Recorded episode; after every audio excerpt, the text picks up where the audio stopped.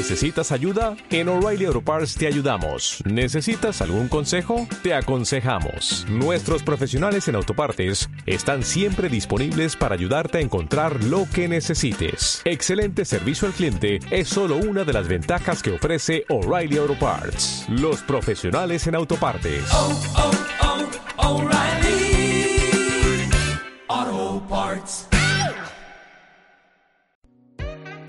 Bienvenidos a este podcast que estabas esperando.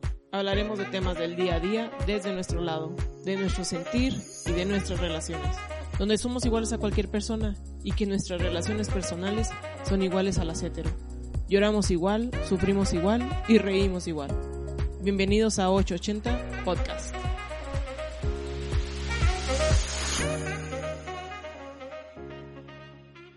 Chihuahuitas, sean todos ustedes bienvenidos al ay, no sé qué número, creo que es el 7, 6, algo así. Eh, capítulo de 880 Podcast. Yo soy Jessie. En esta tarde lluviosa, que en Chihuahua yo creo significa más morirte de calor si nada más llueve por 10 minutos. Pero ni modo, pues ya aquí estamos. Eh, esta tarde tengo a una invitadaza. Eh, me tocó el honor de, de conocerla el año pasado, eh, cuando éramos godines, porque ya no somos ninguna de las dos.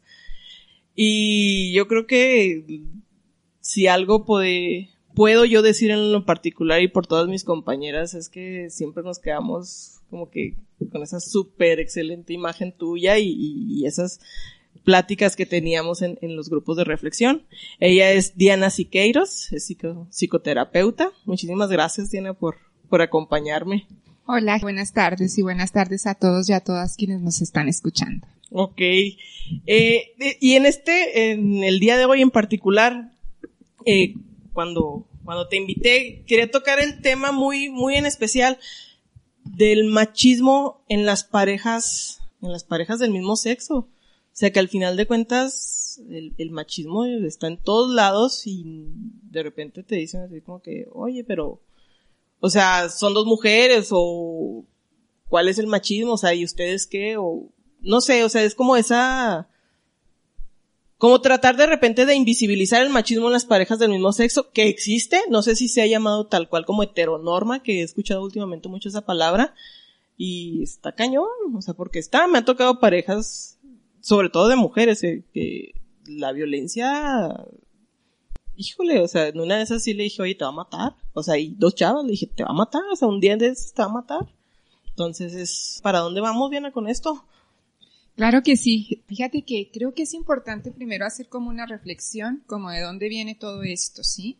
Ahorita que te escuchaba y decías el, el, la violencia o el machismo entre personas del mismo sexo, entre relaciones del mismo sexo, está como invisibilizada. Posiblemente sí tiene, tiene mucho de cierto esto y por qué. Sí, si nos vamos a la definición del patriarcado, uh -huh. sí, que es esta parte donde los hombres, sí, desde cualquier sistema educativo, cultural, político, religioso, sí, que es que los hombres tienen como el poder de decidir eh, sobre todos los temas y sobre todos los asuntos, sí.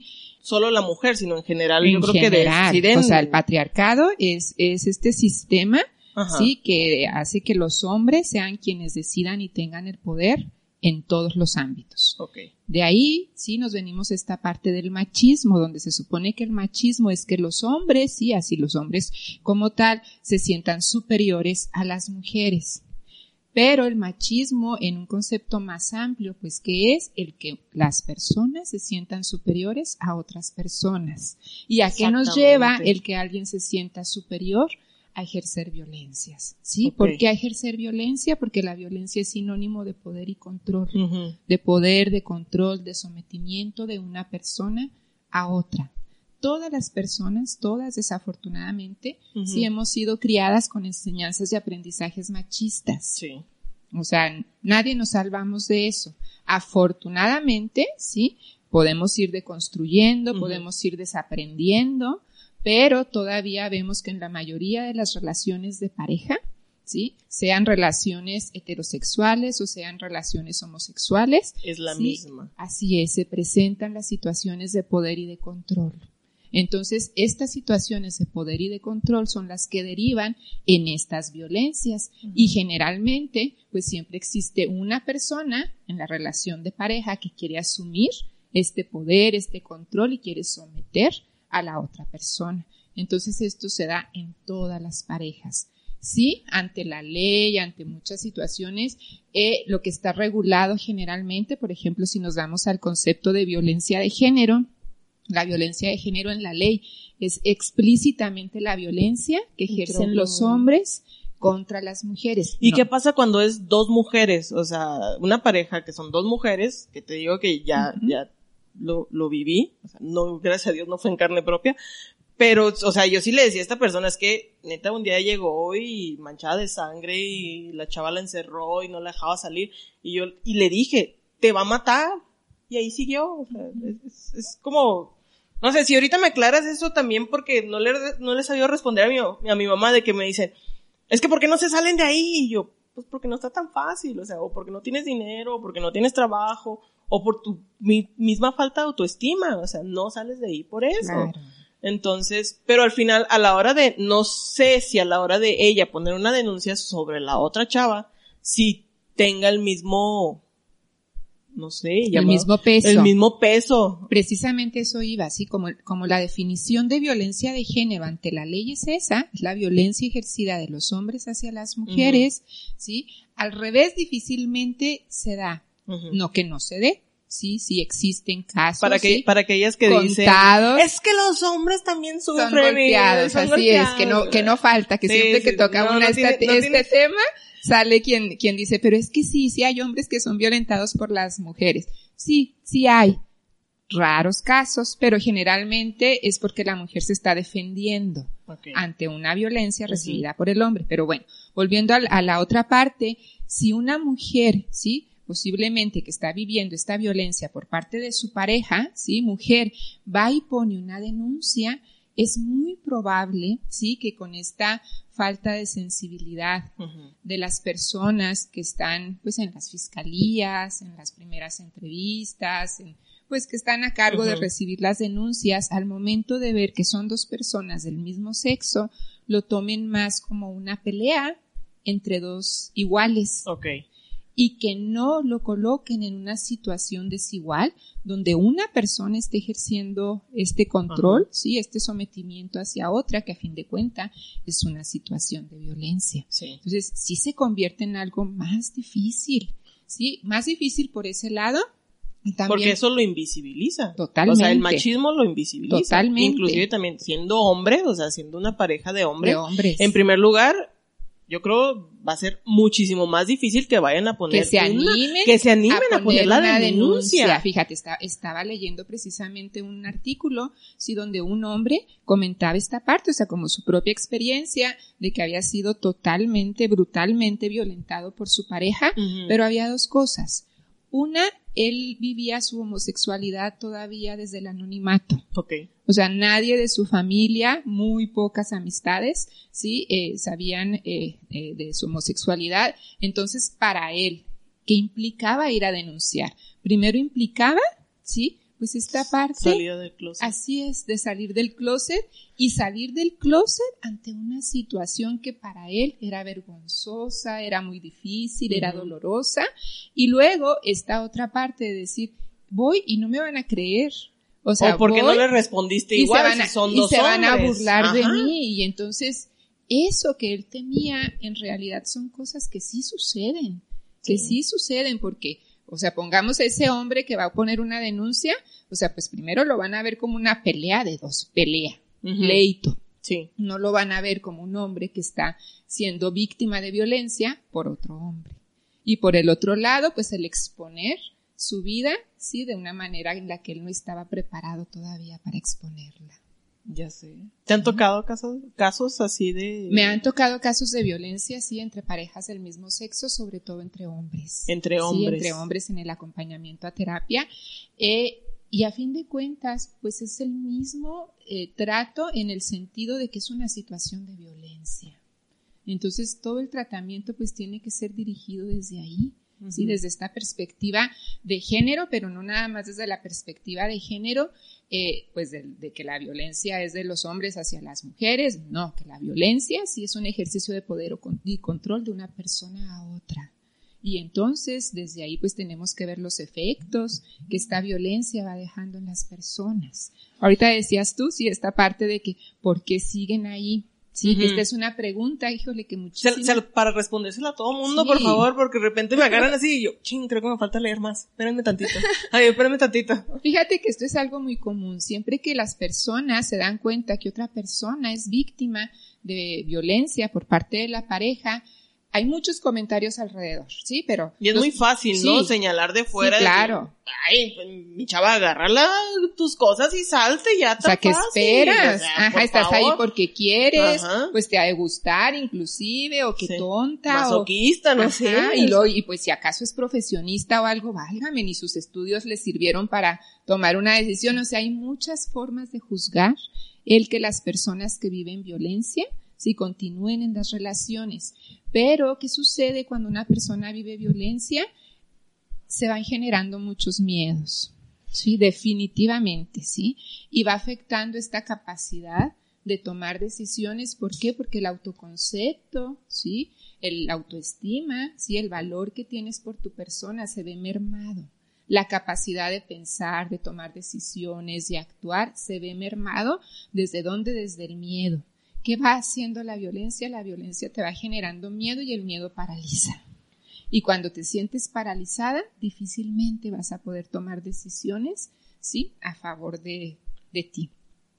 Es muy o hasta las frasecitas así como, es que estás tonta, o sea, esto está bien fácil, o él estás tonta, y él estás tonta, y él estás tonta. Llega un punto donde te lo crees. Así es, el hecho de que a diario una persona sistemáticamente te estés diciendo, eres una inútil, sí, estás tonta, en una pareja del mismo sexo, hay esta violencia también así como muy eh, específica, sí, de decir, pues, eh, no sé, si no has salido del closet, por ejemplo, ¿no? Pues si me llegas a dejar, yo me voy a encargar de decirle a las personas, sí, que eres o hasta la misma que eres lesbiana o que eres gay o voy a decir que tienes alguna enfermedad, o sea, hay ciertas, sí, como ciertas estrategias muy específicas que en las parejas eh, del mismo sexo se utilizan para ejercer violencia. Y tienen que ver desde esta manipulación. O la presión que hay sobre pues que ya tienes que salir del closet. Así y de, fíjate que me qué? ajá le tocó a una persona en particular no sé si escuché el podcast, no sé si se va a sentir ahí ubicado, ubicada, pues, eh, intentamos salir, intentamos como que algo, éramos muy amigas, siempre había sido como la de yo paso por ti, yo voy aquí, yo bla, bla, bla, como que ese, ese control que de repente ahorita lo ves, o sea, es así como que, ay caray, o sea, bueno, y por X o por Y las cosas no funcionaron, a la semana se descompuso todo cuando lo hablamos, o sea, cuando a ver si intentábamos algo y su comentario fue, yo no quiero salir con alguien que todavía esté en el closet, porque en ese momento todavía está en el closet, y yo no quiero salir con alguien que todavía, no me lo dijo así, pero como que me dio a entender como que todavía es hija de mami. Okay. Ese fin de semana salí del closet con mi mamá. Y me acuerdo mucho que mis amigas me decían, güey, pues es que pero lo hiciste porque te sentiste me presionada. sentí presionada. O sea, me sentí presionada. No porque sintieras que era el momento en el Exactamente. que tú o sea, hubo amigas que me dijeron, no le tienes que decir ya a tu mamá, no es obligación. O sea, que esta vieja se vaya a volar. O sea, si lo tomo ahorita con filosofía, yo creo nunca me hubiera animado. O sea, salí, bla, bla, bla, este, y, y pues dices, pues ya, mejor lo agarro con filosofía, gracias, me empujaste, si no ahorita yo creo seguiría en el closet. Pero yo creo que en su momento sí fue esa presión de, yo no quiero salir con alguien que todavía está en el closet. Así. Y esa es una forma de control. De hecho, el primer pleito fue porque no fui a verla, porque estaba resfriada. La noche cuando le dije, oye, te veo en la tarde porque en la noche no va a poder y no sé qué, no, hombre, al siguiente día fue así como que, ah, claro. pedo mundial. Claro, y que a fin de cuentas las violencias pues son las mismas en todas las relaciones de pareja.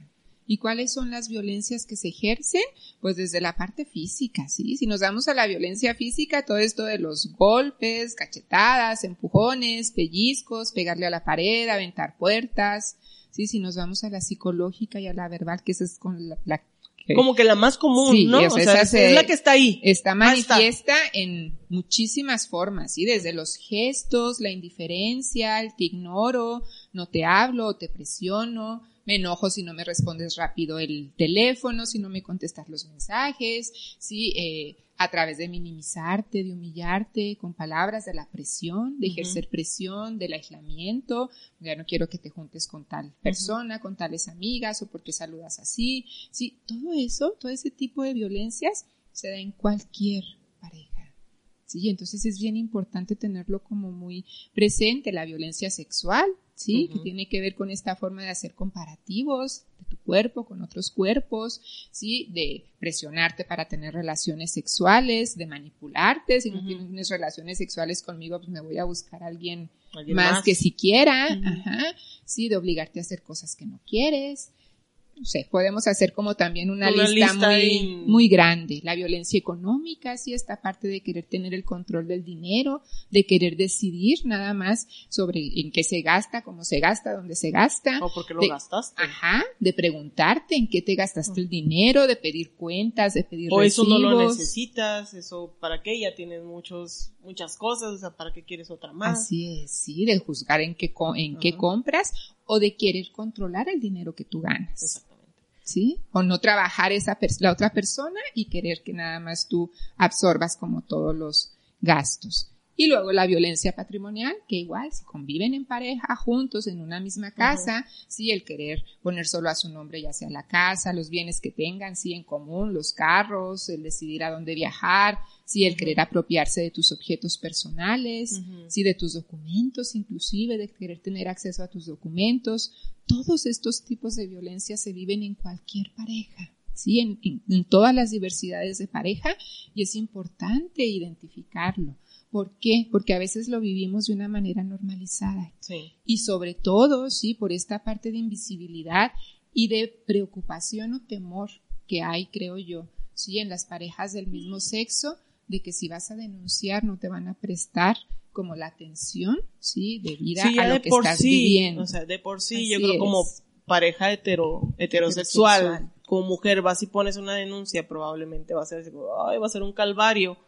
Ahora te- imagínate como una pareja Así homosexual y que tú digas, oye, pues es que va a ser pleito entre dos mujeres.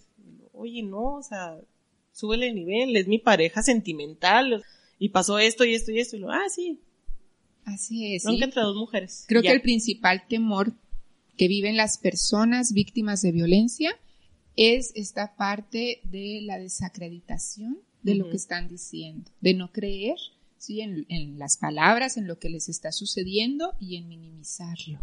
¿Por qué? Porque como bien dice, sí, si ya de por sí en todo lo que hemos visto a lo largo de la historia ha sido una lucha para las mujeres el lograr, por ejemplo, que se hagan leyes específicas, sí, para la atención a la violencia de las mujeres, que se hagan fiscalías específicas, sí, y aún así siguen siendo víctimas de maltrato por parte de quienes las atienden. Cuando estas mujeres llegan a terapia, generalmente van más afectadas por, los- Por la denuncia. Así es, por, lo, por la forma en la que las están tratando en los procesos legales, por lo que implica un juicio, ¿sí? Por lo que implica el faltar a trabajar, el dejar de ganar dinero, el someterse al escrutinio familiar de las amistades y de los, las personas que están en, eh, pues de alguna manera llevando los procesos legales de lo que les está pasando.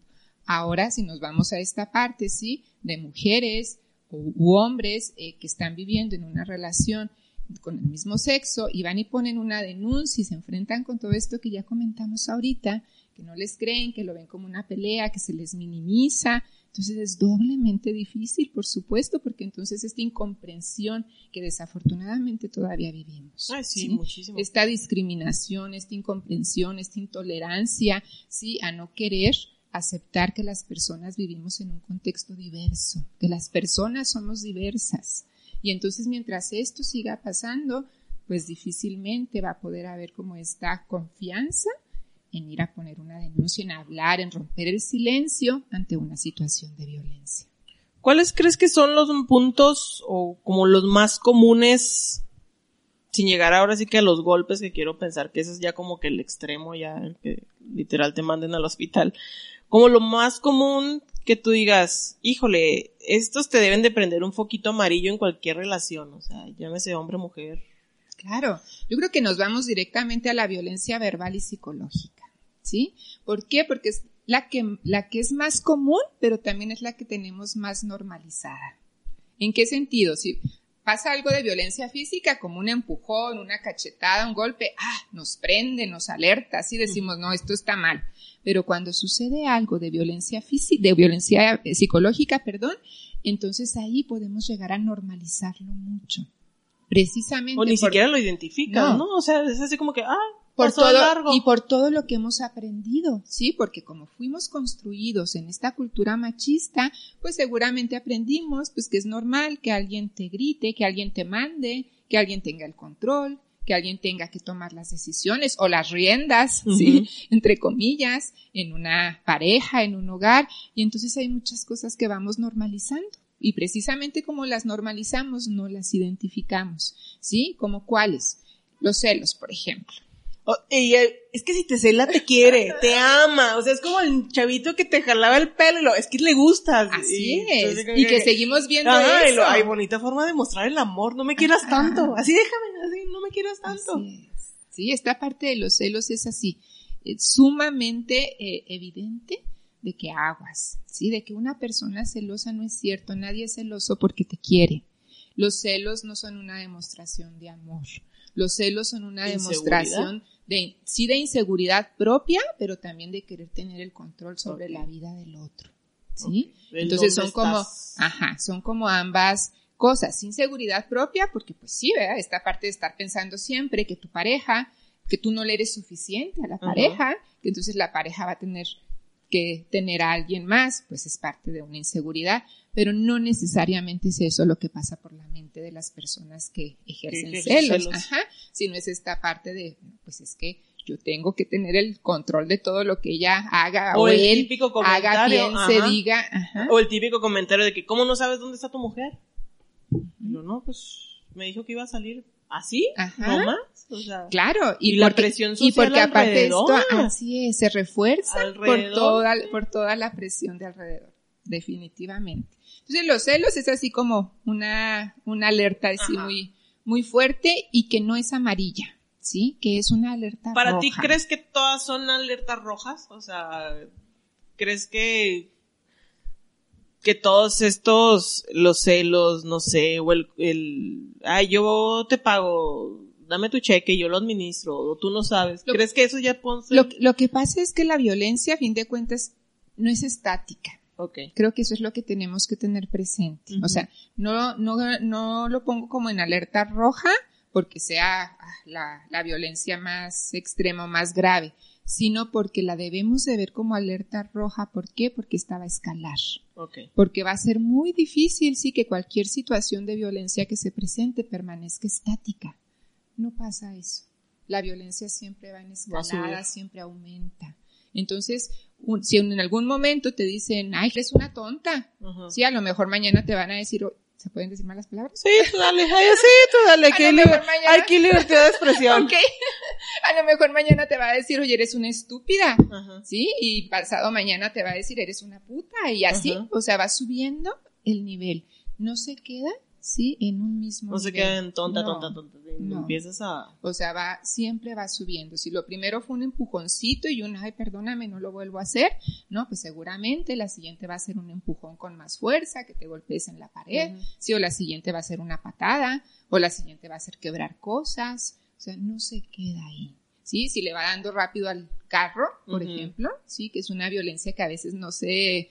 Eh, o venía enojado. Ajá, ¿sí? Este, dándole rápido al carro y a lo mejor eso es una vez, pero a la siguiente, sí, pues le mete el acelerador a fondo, o mueve el carro hacia los lados, o abren las puertas, entonces la violencia va escalando, sí, no se queda estática, por eso es que todas estas manifestaciones de violencia, al momento de identificarlas, tenemos que pensar que van a escalar y que si no empezamos a poner límites y altos ante esto, sí, pues entonces seguramente sí va a suceder pues algo más fuerte, inclusive tragedias. Sí. Y las tragedias suceden en todas las parejas diversas.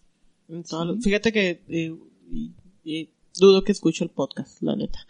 Este, pero era una compañera de, de ahí de gobierno y me platicaba de cómo el esposo, los celos de que llegaba el esposo a la oficina y me tocó conocerlo, o sea, era así como que el señor fulanito, pero todo el mundo lo adoraba y, y ella después me dijo, dijo, es que no vino por recogerme o por verme, dijo, vino para ver si me encontraba con alguien, porque él en su cabeza decía que yo salía con alguien de la oficina y la señora ya estaba grande, o sea, no, 60 y, altos. Y fíjate qué importante que digas eso, porque no, o sea, no hay, o sea, es que no importa la edad, no importa eh, las condiciones, eh, las características físicas, o sea, no importa nada.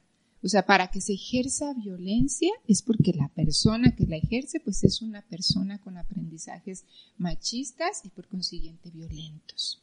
¿sí? Y entonces cualquier persona que haya sido construida con estos aprendizajes y no los haya deconstruido, en algún momento, en muchos momentos, va a ejercer violencias. ¿sí? Entonces, no importa la edad. Fíjate, yo en una ocasión tuve en terapia a una señora de 85 años, tenía 84. Y ella en ese momento acababa de dejar a su pareja después de 60 años de vivir sistemáticamente violencias. Y entonces ella me decía, me dicen las personas que ya para qué, que ya estoy muy grande, que ya, eh, es más, hasta me han dicho que ya casi me voy a morir. Y yo les digo, pues porque me quiero morir tranquila y feliz. Ajá.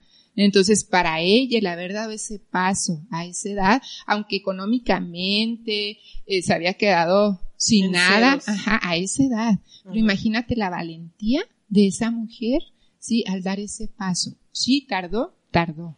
Y no podemos juzgar el que haya tardado, porque cada persona va a dar el paso cuando esté lista, va a poder parar cuando se sienta lista, porque no es fácil parar, no es fácil identificar que estás viviendo violencia. Y, y es como la justificación, ¿no? Que tienes de, ay, no, es que tuvo un mal día. Ay, no, es que no siempre es así, o sea, hoy andaba de pelos. O, no, no, es que mañana me da dinero. Así es que igual ahorita no traía. O sea, es como siempre justificar esa esa violencia. Esa violencia. Y, y ahorita que comentas de eso, me, me, recordó muchísimo porque acaba de pasar hace yo creo un mes y mucho, de que tengo un primo que es súper machista, o sea, neta, yo creo que, o sea, es de mis primos los mayores y tiene un hijo que es gay. Entonces, mi primo, eh, bueno, mi primo es el, el de los mayores, mi sobrino, que es un poquito más chiquito que yo, se tuvo que ir a vivir al DF. Al final de cuentas, no sé, porque no es de la familia más cercana, no sé si se fue por esta razón de no poder vivir aquí su libertad o, su vida, pero yo creo que era unos tres, cuatro meses por Facebook, estas redes sociales, nos dimos cuenta de que ya no estaba viviendo con su esposa. Y el comentario entre mi mamá y otro primo, y sobre todo un primo, que le recomendé los grupos de, reflexión de, hombres, que yo dije, bendito al menos aceptó ir. Ahí va. Pero todavía me sorprendió que dijera, ahorita para qué se separan. Mi primo, el, el, el, que se acaban de separar, yo creo que de tener 55, 56, algo así. Más menos. Pero era su comentario, es que ya para qué. Y le decía a mi mamá, ya para qué, tía, ya para qué se separan, o sea, ya están bien grandes y no sé qué. Y yo, no manches, o sea, todavía te quedan, si vas a vivir a los 80, ojalá y el universo se acomode para que vivas otros 30 años más. Y dices, no hombre, o sea, vivir otros 30 años con este compa que, ¿dónde quedó esto? Ahora no sé qué, y bla, bla, bla. O sea, no, no, no. Y que hay violencias bien sutiles, como por ejemplo esta parte, estas partes del puro control.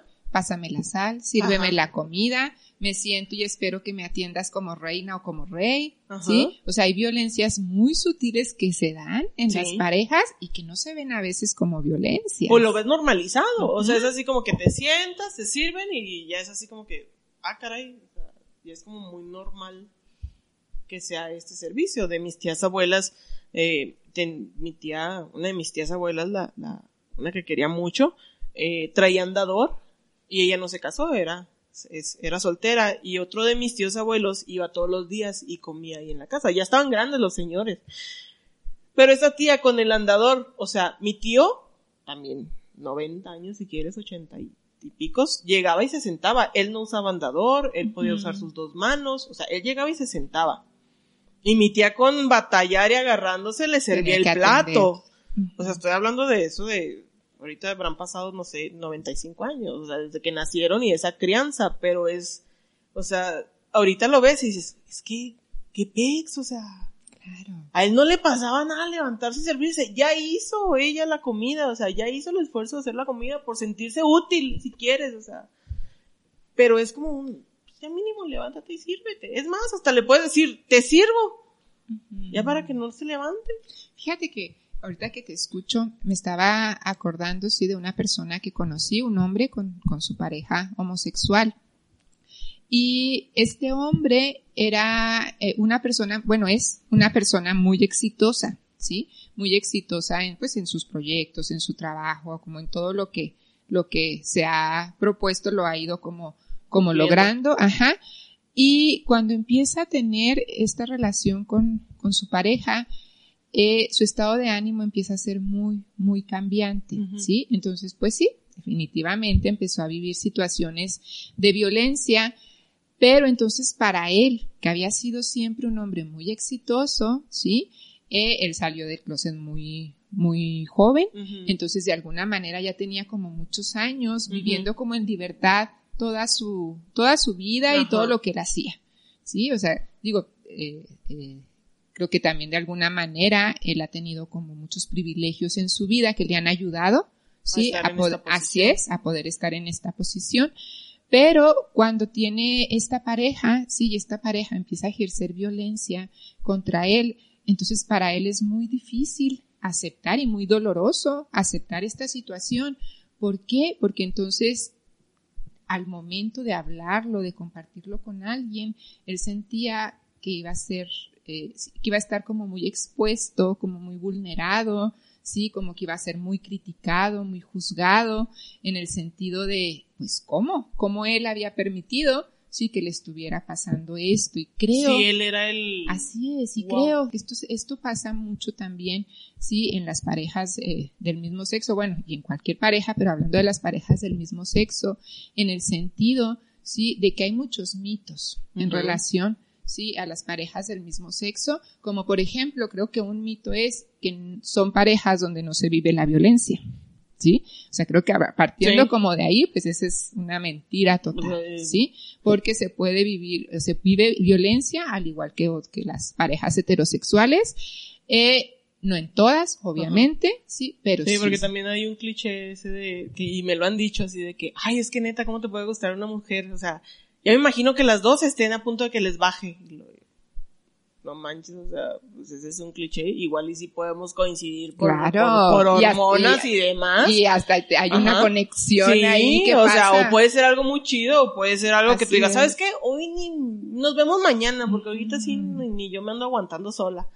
Pero es como ese cliché de, de, pues no sé, o sea, como que de generalizar y meter todos en un botecito y tener, ponerle una etiquetita. Así todos son así. No, y no, no podemos hacer eso, pero hablando de las parejas que sí viven violencia, así como en este caso este hombre que te, que te comparto con su pareja, para él era muy difícil, eh, al momento que llegó conmigo, que me lo compartió y todo, éramos amigos, no fue en un contexto de, de terapia, ¿sí? Al momento de que él me lo compartió, pues fue de alguna manera para él liberador, pero, Soltarlo, ¿no? ajá, el poder, el poderlo soltar Y no sentirse juzgado. al final Así de es. Pero imagínate todo lo que él estaba viviendo y todo lo que esto afectó en su persona, en su autoestima, en lo que él había logrado. Él, él de repente sentía que él no valía para nada, sí, porque lo estaban, él sentía que lo estaban tratando como una cucaracha. ¿Sí? Y entonces, bueno, fue doloroso, sí, el aceptar que estaba viviendo esta situación, pero el poderlo visibilizar, el poder reconocerlo, le permitió también en algún momento poder poner límites, sí, poderle poner nombre a lo que estaba viviendo, porque por esta vida de alguna manera privilegiada que él había tenido, en realidad no se había enfrentado con situaciones de violencias, entonces para él eran vivencias nuevas, ¿sí? Y el poder reconocer que estaba viviendo esto, pues también le permitió más adelante establecer límites y soltar y terminar con esa relación. Y sobre todo reconocerte como la víctima. O sea, Así como que, es. a ver, espérame, o sea, aquí ya hay que reconocer para poder seguir avanzando, o, sea, o dar el siguiente paso. Así es. ¿Sí? ¿Qué crees tú que sean más aparte de celos? O sea, que así como que el foquito muy suavecito, así que, ay, ¿dónde estás? ¿Y con quién estás? Claro. ¿Qué otro ahorita- que- yo creo, yo creo que ahorita algo bien, bien común en todas las parejas Ajá. tiene que ver con los celulares, Ajá. tiene que ver con el WhatsApp, tiene que ver con el Facebook, con los mensajitos, con a quién le escribes y con querer tener el, no sé, tu contraseña o vamos a hacer un Facebook con los, Ay, los datos de gordo. los dos. Ay, eso me O cae sea, tan gordo. hay como- que... Y luego que te lo manejan así como hasta bonito, ¿no? Bueno, pues Ay, como nos amamos, ¿qué te parece si hacemos un face compartido, sí? Bueno, como yo te amo y te tengo toda la confianza, pues ahí está mi celular, revísalo cuando quieras, pero la intención es, Es, yo, yo quiero, quiero ver el revisar el tuyo. Ajá. Entonces, fin de cuentas, todo esto sigue siendo parte, sí, del control y sigue siendo parte de los celos también, sí. Pero viene definido por esto, por el control que quiero tener hacia mi pareja, ¿sí? El hecho de querer que tu tiempo, ¿sí? Sea totalmente, ¿sí? Para mí, que te olvides de familias, de amistades, de todo, y no te lo dicen así, no es así que te digan, sabes que no, ya, no quiero que vayas con tus amigas. Quiero con- pasar más tiempo contigo. Ajá, o sea, es esta parte de que a lo mejor si tú dices, ay, esta noche tengo eh, cena con las amigas o me voy a ir a tomar unas cervezas con las amigas y, ay, es que yo hice planes, me gustaría que fuéramos al cine o había pensado en que viéramos una serie. O, o sea, hay formas como muy sutiles de controlar el tiempo, Ok. ¿sí? Y entonces se va entrando a una situación de aislamiento que tampoco percibimos luego, luego. Lo vamos percibiendo conforme pasa el tiempo, porque entonces vamos viendo que nos que, oye, ya alejamos. ni te veo, y que te identifican bien tus amigas, así que nos oye, ya ni alejamos te de veo. ellas. Ujú. O sea, ¿qué onda? Hace un mes que ni sé de ti, ni te apareces por WhatsApp, ni nada, o sea, Así ¿qué onda es. contigo? Las amigas, las amistades, sí, el que haces tus actividades a lo mejor trabajar y inmediatamente todo el demás tiempo es para tu pareja. Sí, esas son otras situaciones de alerta que debemos estar así como muy muy pendientes. Sí, Eh, la parte de que yo sí puedo hacer cosas, pero tú no. Ok. ¿Sí? ¿En qué sentido? Sí, ah, pues a lo mejor yo sí te digo, sabes que yo me voy a ir a, no sé, a, a- a Con mis un amigos. bar, ajá, Ajá. esta semana con mis amigas y amigos el viernes y, y bueno, pues como yo lo dije, ¿verdad? Pues tú lo tienes que aceptar, pero en el momento que tú lo digas, entonces no, entonces si hay enojo, si hay molestia, sí, o hay algún conflicto, entonces esta parte de aceptar que yo puedo hacer cosas, pero limitarte esas mismas cosas a ti, pues creo que ahí está como muy, muy claro, ¿sí? Ok. ¿Se puede salir de estas? O sea, depende de cada persona. De las situaciones, de las Sí. relaciones de violencia. Ahí, ahí tengo dos preguntas. Número, bueno, la uno es como persona que ejerce la violencia o, o este machismo, reconocerlo, o sea, si se puede o, o es un... Tu jefa, voy a decir su nombre, Rosina, en una, una capacitación que nos dio, me llamó muchísimo la atención de que nos dio una, una capacitación de violencia de género y que ella en toda su vida laboral como terapeuta, yo le pregunté, le dije, ¿cuántos hombres, en ese caso lo pregunté como hombres, cuántos hombres que tú les has dado terapia se han recuperado de esa violencia? O sea, o que digan, ay, pues bueno, ya, salió del atolladero. Y Rosina me, me, me prendió así un foco rojo, así, no manchen. Me dijo, ninguno. O sea, para mí fue así como que, ah, Impactante. caray, o sea, ¿qué onda? Impactante. Fíjate que hace algunos años, ¿qué te diré? Como seis años ya, tuve la oportunidad de, de colaborar en CAPSI. Ajá. Y en CAPSI empezamos a trabajar con grupos reflexivos de hombres, sí, que fue donde empezó también Félix, que, que empezó acá en la Secretaría de Desarrollo Social, Ricardo, eh, bueno, algunas personas, y estaba Alberto, Alberto el, el esposo de Rosina. Ah, ok, ya. Alberto tiene mucho tiempo, Alberto Rodríguez, trabajando con grupos reflexivos de hombres y entonces empezamos todo un equipo y algunas otras compañeras, ¿sí? Eh, trabajando estos grupos. Yo la verdad empecé muy esperanzada, Ajá. ¿sí? Porque yo sí creía y creo. La verdad es que yo sí, Todavía- yo sí creo todavía. Todavía, no me rajo. Todavía, todavía estoy en, con ese punto sobre la mesa. Yo sí creía y creo que sí hay hombres sí, que pueden deconstruir los aprendizajes adquiridos. Fácil no, fácil no es. Y, pero ¿qué sucede aquí? Que los hombres difícilmente, sí, eh, eh, construidos desde todos estos aprendizajes machistas, acceden a procesos de terapia, acceden a grupos reflexivos por su propia voluntad. Mm, Cuando los hombres acceden a estos grupos, generalmente acceden porque son obligados por... porque llevan un proceso judicial, ya sea por la, para poder ver a los hijos, o porque están empezando un proceso de divorcio y no quieren perder a la pareja. No sé, o sea, hay como motivos muy específicos, pero muy pocos son los que acuden de manera voluntaria, ¿sí? Entonces, yo le apostaba a esos pocos, ¿sí? Porque yo decía, bueno, si al grupo de hombres tenemos 20 hombres y 17 vienen, pues, porque sienten que tienen que venir, pero tres vienen por la convicción de que, algo quieren modificar. Entonces yo sí le apostaba a esos tres. Yo decía, si esos tres algo deconstruyen, algo modifican, algo cambian, entonces, algo bueno haremos. ¿Sí me explico?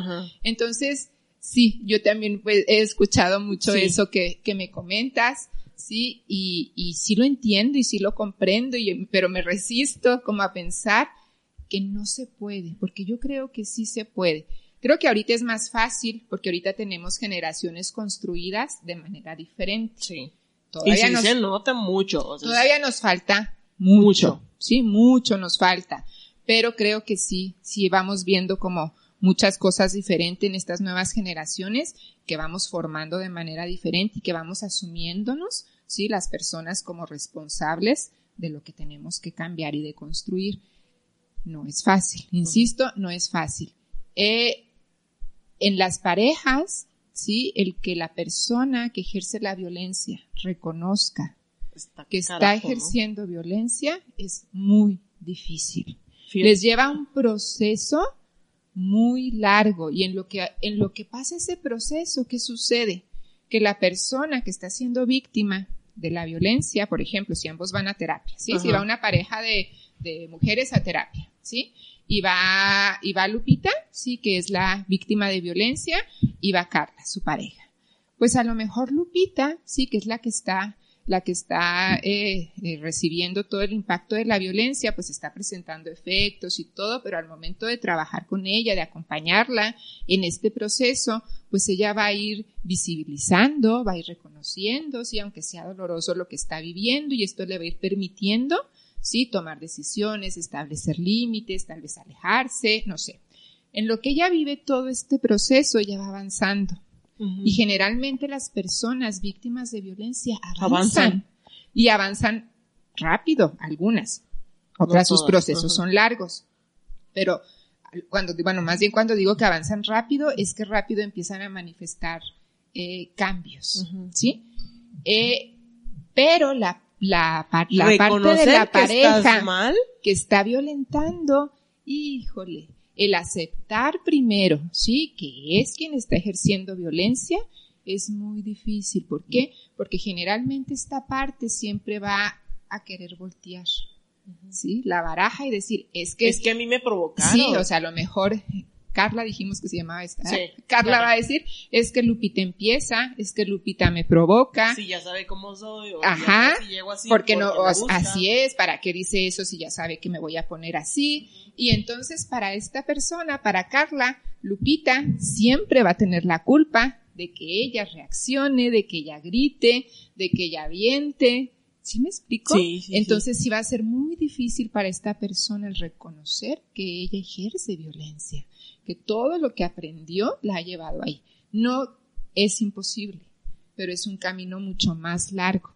Y en este camino mucho más largo, posiblemente Lupita ya se fue. Probablemente. Probablemente. Fíjate que de, de algo que platicaba con mis amigas era el hecho de que siento que como mujer, ahora sí hablando en, nombre de parejas heterosexuales, como mujer, siempre busco, es más común buscar el crecer, buscas terapias eh, buscas terapia, buscas ir a yoga, buscas ir a Reiki, buscas ir aquí, allá. Siempre estás buscando, no siempre, pero es más común que una mujer que su crecimiento personal y espiritual y, y como lo pongas. Y el hombre, ahora sí que poniéndole como hombre y ahora sí identificando como a ese, ese machismo dentro de las parejas eh, homosexuales. Sí es, o sea, no, o sea, no se da, yo estoy bien, yo no lo necesito, es que tu bronca es, es tu bronca, o sea, tú Así hiciste es. que me pusiera así. Pero fíjate. Y aparte hay una, o sea, hay una disparidad entre hombre y mujer a la hora del crecimiento, o sea, porque di clases en, en una universidad de aquí, en el ISAD, y me decían mucho las, las, y todo el, el salón me decían, maestra dijo, es que ahorita la terapia es básica, y para mí me sorprendió que ellos me dijeran, no maestra, para ahorita la terapia es básica, mire, huevo, leche, terapia, así. Y yo, wow, le dije, pues felicidades, le dije, qué fregón, le dije que eso es parte de conocerte a ti, o sea, hay algo que no me gusta, tengo que identificarlo por qué, bla, bla, bla. Pero pues ahorita ya a mis 40 yo creo, es más, yo creo hay gente todavía que le digo, oye, eh, nomás una sugerencia. Yo sí soy muy fanática y muy amante de la terapia de cualquier cosa que te ayude. Yo sí soy de que, ve a terapia. Ahí, ahí, ponlo ahí en tu agenda, ahí, a Como algo tú quieras. importante. Así, ahí, ponlo, ponlo. Este, pero sí les cuesta, o sea, a mi edad sí les cuesta mucho. Sí les cuesta mucho, pero al final de cuentas también creo que sí estamos buscando este crecimiento que en hombres de mi edad no he visto. Así es. O sea, no. no, los he visto. creo, y creo que ahí, ahí das en un punto muy, muy bueno, ¿sí? Esta parte de los hombres, más o menos de nuestras edades, y de los, yo creo que de 30 años en adelante, Ajá. ¿sí? Sí. Hombres de 30 años en adelante son mucho más resistentes en acudir a terapia, son mucho más resistentes en aceptar que tienen un problema, Sí. Que necesitan adquirir nuevos aprendizajes, en reconocer que están ejerciendo violencias es muy difícil, ¿sí? Y también creo, y qué bueno que lo comentas, que sí hay una diferencia, ¿sí? En un proceso de terapia entre dos mujeres, digo, en- entre parejas de, dos, de, de mujeres y entre parejas de hombres, porque a fin de cuenta, por todos estos aprendizajes, sí es más fácil que la mujer, aunque tarde, en algún momento haga cambios, ¿sí? La mujer que, que ejerce violencia a el hombre que ejerce violencia. Se te hace más difícil Sí, que un hombre. claro. Entonces, por ejemplo, sí, cuando, cuando vemos en una, en terapia una pareja, sí, heterosexual, sí, donde la mujer ejerce violencia hacia sus hijos, sí, en esta parte de escalerita, sí, donde el, el esposo la violenta a ella, ella violenta a, los hijos, que esto es algo, algo común. Al momento de empezar a trabajar esto con las mujeres, sí, con las mujeres que son mamás, es un proceso que ellas van comprendiendo perfectamente y la violencia para. ¿sí? Entonces sí es, sí es más fácil que en una relación de mujeres, ¿sí? Del mismo sexo, quien violenta en algún momento pare.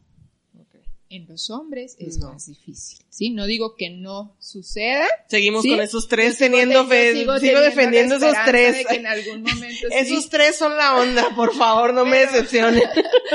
pero, pero sí, pues definitivamente las estadísticas hablan, ¿verdad? Y las estadísticas de todas las personas que vamos acompañando estos procesos de violencia, lo que dicen es eso, que, que difícilmente los hombres dejan de ejercer violencias. ¿sí? ¿Qué, ¿Qué crees? O sea, ok, ya identificó la violencia o ya identificó esos focos rojos o esos poquitos ahí que te están en tu tablero te están diciendo algo. Literal sería así como, ¿sabes qué? Bye, me voy. O es como un vamos a hablar. Yo creo que sería lo primero, ¿no? Así como que, oye, es- está pasando esto. Claro, la comunicación yo, creo que sería Pues es que todo depende del estatus en el que esté la relación de pareja, ¿sí? Ok. ¿A qué me refiero del estatus, del nivel de compromiso, del nivel de sentimiento, ¿sí? Que hay en ese momento en la pareja, de lo- del tiempo que estés dispuesta también a acordar o aceptar de que se vayan manifestando cambios, ¿sí? Porque a lo mejor cuando identificas esto ya estás muy lastimada, ya estás muy herida, a lo mejor ya no hay tiempo, aunque, Ay, ya, ya, este fue mi tope y ya Así cuando es, aquí, ¿sí? bye. Pero a lo mejor cuando lo identificas, piensas, sí, que por el nivel de compromiso, de lo que te manifiesta el sentimiento de la otra persona, pudiera haber, sí, alguna forma de salir adelante. Difícilmente cuando se presenta una situación de violencia se va a salir adelante solos. Solos es sumamente difícil. Si no le podemos pedir al Espíritu Santo que actúe en ese momento porque es muy difícil, no se puede. Si tienes que buscar ayuda. Y si la otra persona está dispuesta a buscar ayuda, sí a... O sea, el tema religioso de que Dios me ayudará ahí si no aplica, ¿no? No, ahí sí Diosito te, te puso un chorro de psicólogos, ahí dale, o sea, ahí te los puse. Así es, ¿sí? Entonces, eh, creo que depende de eso, ¿sí? No podemos decir sigue este pasito, este y este, todo depende del nivel de compromiso y de sentimiento eh, y de límite que en ese momento tenga la pareja. Ok. ¿Sí? Hombre, Diana. ¿Algo más que desees agregar, Diana? Pues, pues no sé, creo que ya dijimos como mucho. estuvo buenísimo, ay, estuvo buenísimo. Sí, Te voy a hacer unas preguntas nada más, ahora sí, para no quedarme con, con, eh, pues para seguirle aquí con el podcast. ¿Cuál es el peor consejo que te han dado? Ahora sí que a ti en forma personal. El peor consejo que me han dado, híjole de manera personal. Sí, sí, sí, fuera sí, de, fuera, fuera de violencia de género y demás. Pues fíjate que el, primer, el primer me casé a los 18 años. Bien chiquita. sí. bien chiquita. Y Oye, de hecho vi las fotos de tus hijos, están enormes. Están enormes, sí, están, están gigantes mis, mis tres amores. Sí. Yo así compartiendo juntas, estábamos en, pues en una reunión. Y luego me dice, Diana, te voy a dar un consejo. Nunca, nunca, nunca, nunca le digas que no. En la internet lo llevé a, a cabo, pero en ese momento a mí me impactaron mucho sus palabras, o sea, desde ese momento fue como que dije yo, ah, caray, no, esto no está bien, o sea, como que me está diciendo eso, como porque si yo no quisiera o yo no tuviera ganas o pues lo que sea, yo no te Tengo sueño. Que se ha sido el peor. ¿Cuál es el mejor consejo que te han dado? El mejor consejo que me han dado, que no me quede callada. Híjole. Últimamente se lo he aprendido tanto y lo he practicado tanto con todo el mundo. Nos, mm, de alguna manera, nos hace fracturar relaciones. ¿Sí? ¿Por qué? Porque pues a veces el no quedarnos calladas, el decir lo que pensamos, el defender lo que creemos, pues eh, muchas veces no es aceptado por las otras personas, eh, somos juzgadas, somos criticadas, entonces no es fácil. Pero aún así, aún y aunque no sea fácil, creo que ha sido el mejor. No se queden callados, ¿eh? o sea, bueno, sí. Ok, a ver, te lo voy a poner así. Del 1 al 10, siendo el 10 gay y el 1 heterosexual, ¿En qué nivel te ubicas tú? Creo que me ubico en, siendo el 10 gay y el 1 heterosexual. Sí, sí, sí. Creo que me ubico en el 1. En el 1. Sí. ¿Cómo son sacatonas? Todas han salido así que, no, en el 1, en el 1, en el 1. Fíjate que esta, esta, esta pregunta la tomé de un, de unas chavas que son en, en de España. Este, y, pues también tienen un, no es un podcast, ellas, ellas, se entrevistan en YouTube y demás, y en Instagram, de Bermud y está muy chido. Pero entrevistan a X, Y, Z y yo creo que no ha habido una mujer que les diga uno. Así. No ha habido una mujer que les diga uno. Siempre ha sido como que, ah, tres, un dos, un tres, un cuatro. O pues sí, las del diez y las del nueve y las del ocho. Pero me ha llamado que en los tres que llevo aquí han sido que, no, un uno, uno, uno, un uno. Yo bien hetero, eh, así como que yo ultra hetero. Ajá. Pero bueno. Bueno, a lo, a lo, mejor sería importante ver desde dónde damos la respuesta. ¿Por qué? Porque a veces a lo mejor pudiera ser sí desde esta parte de, ay, de cuidar como la, la, apariencia, ajá. A veces pudiera ser, bueno yo, bueno, yo si te contesto eso, yo te diría que siempre me han encantado los, hombres, y que, y, y bueno, desde ahí va, desde ahí va mi, mi respuesta, ajá. Pero, pues, por uno. ajá, Por, ese, por ese lado sería uno, pero eso no me limita a que yo pueda apreciar, ¿sí? La belleza, la, o sea, pues todo lo que nos caracteriza a las mujeres, el que, pues el mucho menos el que seamos aliadas, horarias, o sea, toda esta parte, pues todo eso es parte de mi esencia. No, hombre, muchísimas gracias. Tus redes sociales, ¿dónde te pueden encontrar? Pues tengo eh, la página de Diana Siqueiro Psicoterapeuta. ¿En Facebook? En Facebook, así es. Este, bueno, mi página personal, sí, con mi nombre, Diana Siqueiro Soriano. Y pues ya, esas Y dos. ya, esas están manejando. Esas dos, sí. Fue un placer, neta, muchísimas gracias por No, haberme al acompañado. contrario. Espero que no sea la única vez. Espero que no sea la única vez que me invites. Sí, sí, sí, no, hombre, aquí podemos sacar material para rato, este, y este tema en particular, sí, yo creo que te digo que la, la terapia o el grupo de reflexión del año pasado, sí, dije, no, este es con Diana. Y cuando te vi aquí enfrente, o sea, fue así como que, no, hombre, aquí la tengo enfrente, o sea, Sí. el universo no se pudo acomodar más. No, muchas gracias. Gracias, gracias por invitarme y bueno, pues Señores chihuahuitas, eh, si quieren ahí apartar cita con Diana, ahí está su, sus redes sociales, Diana Siqueiros, psicoterapeuta en Facebook, este, creo que ahí viene tu teléfono. sí, O, ahí bueno, viene. Ajá. A un inbox y contestaré, se los prometo. Perfecto. Señores, muchísimas gracias. Los dejo en esta tarde lluviosa, deliciosa en la ciudad de Chihuahua. Este, seguimos en semáforo naranja, ahí andábamos con pleitos entre que si regresábamos al rojo, eh, bueno, por favor nomás usen tapabocas porque andamos todos como que muy tranquilitos y, y pues no, o sea, nomás guardémonos tantito, nomás, o sea, esto es temporal, todo pasa. Eh, yo soy Jessy, muchísimas gracias y nos vemos el próximo jueves. Bonita tarde, bonito fin de semana. ¿No te encantaría tener 100 dólares extra en tu bolsillo? Haz que un experto bilingüe de TurboTax declare tus impuestos para el 31 de marzo y obtén 100 dólares de vuelta al instante. Porque no importa cuáles hayan sido tus logros del año pasado, TurboTax hace que cuenten. Obtén 100 dólares de vuelta y tus impuestos con 100% de precisión. Solo con Intuit TurboTax. Debes declarar para el 31 de marzo. Crédito solo aplicable al costo de la presentación federal con TurboTax Full Service. Oferta sujeta a cambios o cancelación en cualquier momento.